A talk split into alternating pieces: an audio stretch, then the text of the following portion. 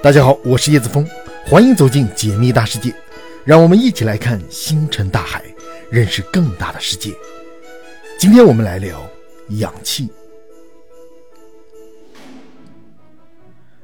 我们在判断一颗行星是否适合生存时，常常通过水源和固态地表以及氧气含量去判断，其中氧气是地球生命赖以生存的气体。一个成年人或许可以七天不吃饭。或是两天不喝水，但处于完全没有氧气的环境时，最多只要半个小时，大脑就会完全死亡。由此可见，氧气对人类的重要性。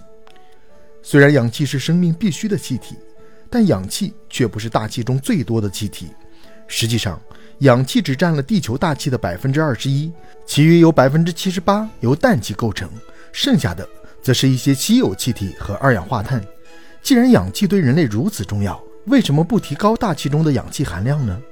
如果地球上的氧气量翻倍，那么一个成年人一天呼吸的氧气就达到了一点五千克。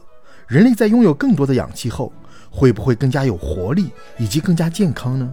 事实上，地球如今的氧气含量是在数亿年的生态变化中逐渐稳定下来的。地球上的生物也早已适应了这样的氧气环境。假如此时的氧气含量突然翻倍，无论对地球上的生态环境，还是对人类来说造成的影响几乎都是无法挽回的。氧气浓度过高的显著影响，首先表现在生物的加速老化，也就是说，地球上的生物寿命会大大减少。人类的每一次呼吸都需要氧气，但假如吸入的氧气过多，氧气就会与细胞中的氧化酶发生化学反应，产生过氧化氢，再变成脂褐素，从而加速细胞衰老。过多的氧气。实际上是在加速人体的氧化反应，过快的新陈代谢就会加速细胞的老化进程。在这种情况下，人类的心脏会因为心肌细胞老化出现功能衰退，一系列老年病将提前在一个壮年的人身上出现。因此，假如地球上的氧气翻倍，我们不会看见更有活力的人类，相反，可能会看见一个头发花白、步履蹒跚的二十岁年轻人。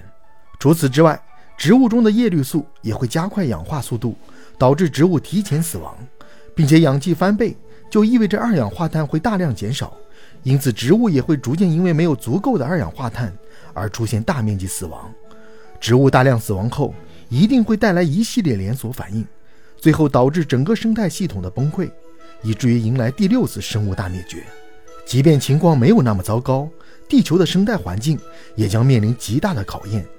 氧气虽然不像氢气能够直接被点燃，但它作为一种助燃剂，能够帮助燃烧。假如在一个本不足以燃烧起来的环境下，氧气含量突增，也可以使物体被点燃。比如，我们常常可以看到森林山火，引起着火的原因可能仅仅是一个快要熄灭的烟头或是一个闪电。这些因素在城市中数不胜数，但却极易引起山火。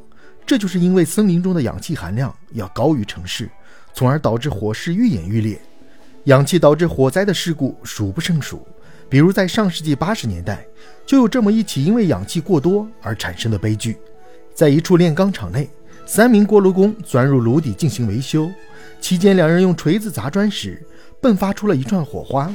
随后，一名工人出炉催促外面尽快用泥浆来填补缝隙，另一名工人到了第二层台上，留下一人继续在炉底砸砖。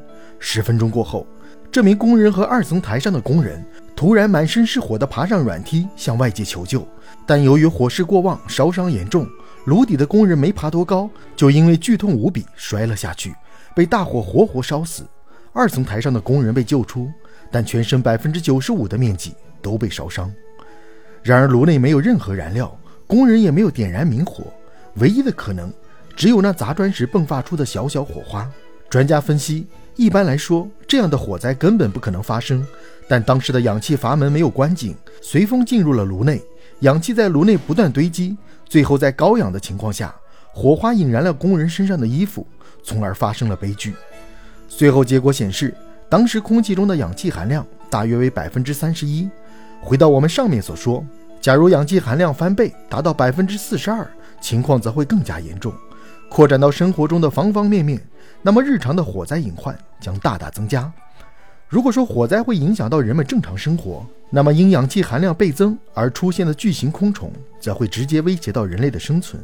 如今，人类站在地球食物链的顶端，往前推六千六百万年，那时处在霸主地位的生物是恐龙。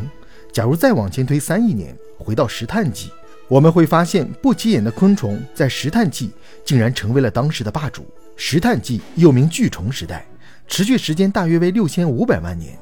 这段时间里，地球的生态环境非常好，森林异常茂盛，因此带来了超高含量的氧气，百分之三十五。这样的环境十分有益于节肢类生物的进化，于是出现了巨型节肢类生物。想象一下。原本匍匐在草丛中一脚就可以踩死的蜈蚣，变成了身长近三米、立起来比姚明还要高的巨无霸；湖面上飞着的蜻蜓，展开翅膀后达到了近一米，身形比老鹰还要壮许多。人类似乎变成了小小的昆虫，一不小心就会被捕食。后来，随着地球的氧气含量逐渐降低，这些昆虫才逐渐恢复到了正常的体型。假如此时的氧气突然提升到那时的水平，甚至更高，人类将重新回到那个怪异的巨虫时代。总之，氧气虽然是人类生存的必需品，但过多的氧气就会带来相反的效果，甚至威胁到大多数动物的生存。